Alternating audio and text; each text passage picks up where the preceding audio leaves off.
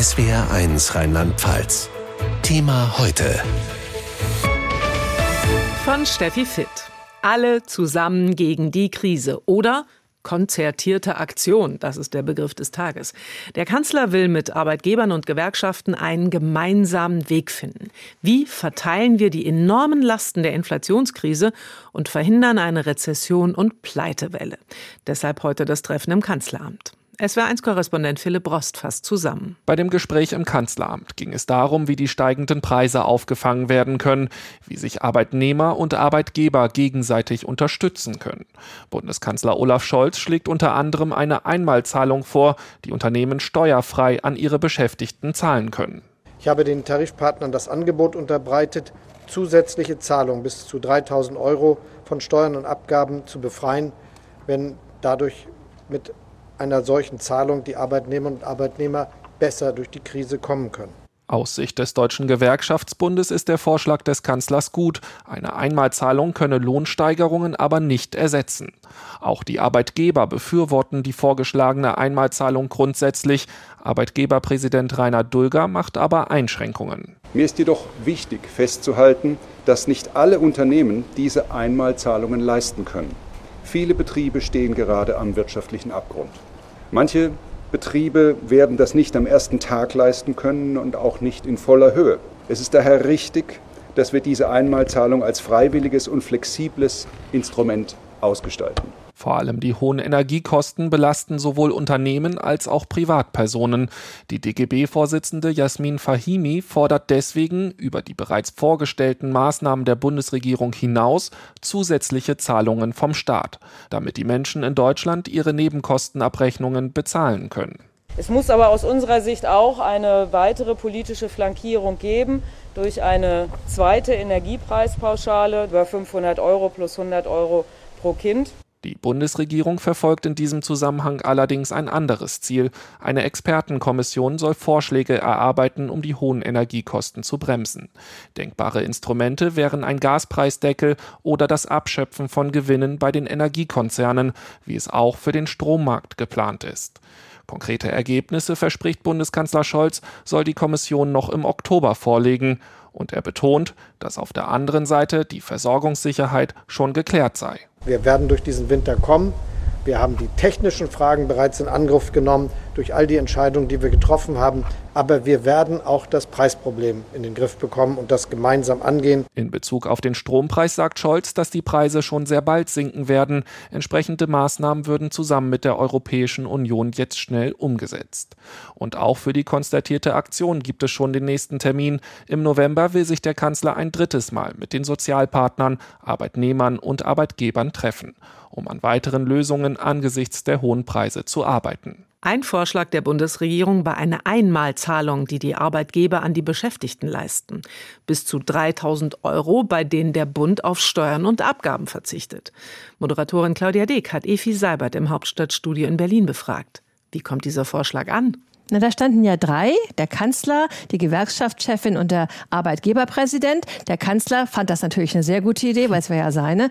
Die Gewerkschaftschefin fand das auch gut, hat aber direkt auch darauf hingewiesen, dass mal abgesehen davon, dass es schön ist, wenn man 3000 Euro bekommt, das natürlich nicht heißt, dass man nicht dauerhaft mehr Geld haben möchte, nämlich mehr Lohn. Also das ist natürlich das Ziel der Gewerkschaften, dass insgesamt die Arbeitnehmer mehr Geld bekommen. Und der Arbeitgeberpräsident wiederum, der fand das auch gut, hat aber gleich darauf hingewiesen, dass es natürlich jetzt mittlerweile viele Unternehmen gibt, die sich sowas gar nicht mehr leisten können, weil denen das Wasser schon bis zum Hals steht. Und deshalb hat er auch nochmal darauf hingewiesen, dass dieses Geld eine freiwillige Leistung ist und dass auch nicht festgelegt ist, dass es wirklich in Höhe von 3000 Euro kommen muss. Also es ist jetzt nicht klar, wie viele Menschen bei uns tatsächlich Geld bekommen, ob sie überhaupt bekommen und in welcher Höhe. Der Kanzler hat auch eine Expertenkommission angekündigt. Was hat es mit der auf sich? Naja, das ging vielleicht so ein bisschen nach diesem etwas ollen Spruch, wenn du mal nicht weiter weißt, gründe einen Arbeitskreis.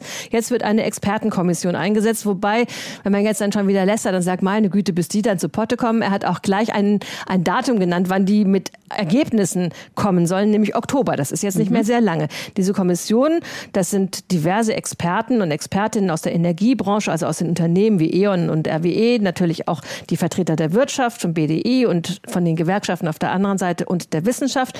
Und dann gibt es den Vorsitz, den hat eine Wirtschaftsweise, sehen wir ja häufig auch in Interviews, Veronika Grimm, außerdem der BDI-Präsident und der Gewerkschafter Michael Vassiliadis. Also insofern, da ist äh, die ganze Bandbreite abgedeckt. Das sind viele Leute, gut zwei Dutzend muss man mal gucken, ob die tatsächlich eben in einem Monat es dann hinkriegen, sich einen Energie- und Gaspreisdeckel auszudenken, wie der dann auch tragfähig ist. Was hatten Sie für einen Eindruck? Welche Botschaft ging von diesem Treffen aus? Die haben schon versucht, Optimismus zu versprühen, also nach dem Motto, wir kommen da gemeinsam durch. Natürlich wurde auch wieder gesagt, you never walk alone, und zwar gleich zu Beginn. Aber der Kanzler hat erstmals auch wirklich gesagt, wir kommen da durch. Das war neu. Also dann sagt er ja immer, wir tun alles, damit wir durch diesen Winter durchkommen. Und diesmal hat er tatsächlich gesagt, wir schaffen das. Also nicht in diesen Worten, wir sind ja ein bisschen verbrannt bei uns, aber wir kommen da durch. You never walk alone. Niemand soll allein gelassen werden. Der Bundeskanzler hat sein Versprechen nochmal wiederholt, heute nach dem Spitzentreffen von Politik, Gewerkschaften und Arbeitgebern im Kanzleramt. Mit dieser sogenannten konzertierten Aktion versucht Scholz, Wirtschaft und Gewerkschaften zusammenzubringen. Alle sollen Verantwortung übernehmen als Sozialpartner, das große Ganze im Blick haben, wenn es jetzt in der Inflationskrise darum geht, die drohenden enormen Verluste so niedrig wie möglich zu halten.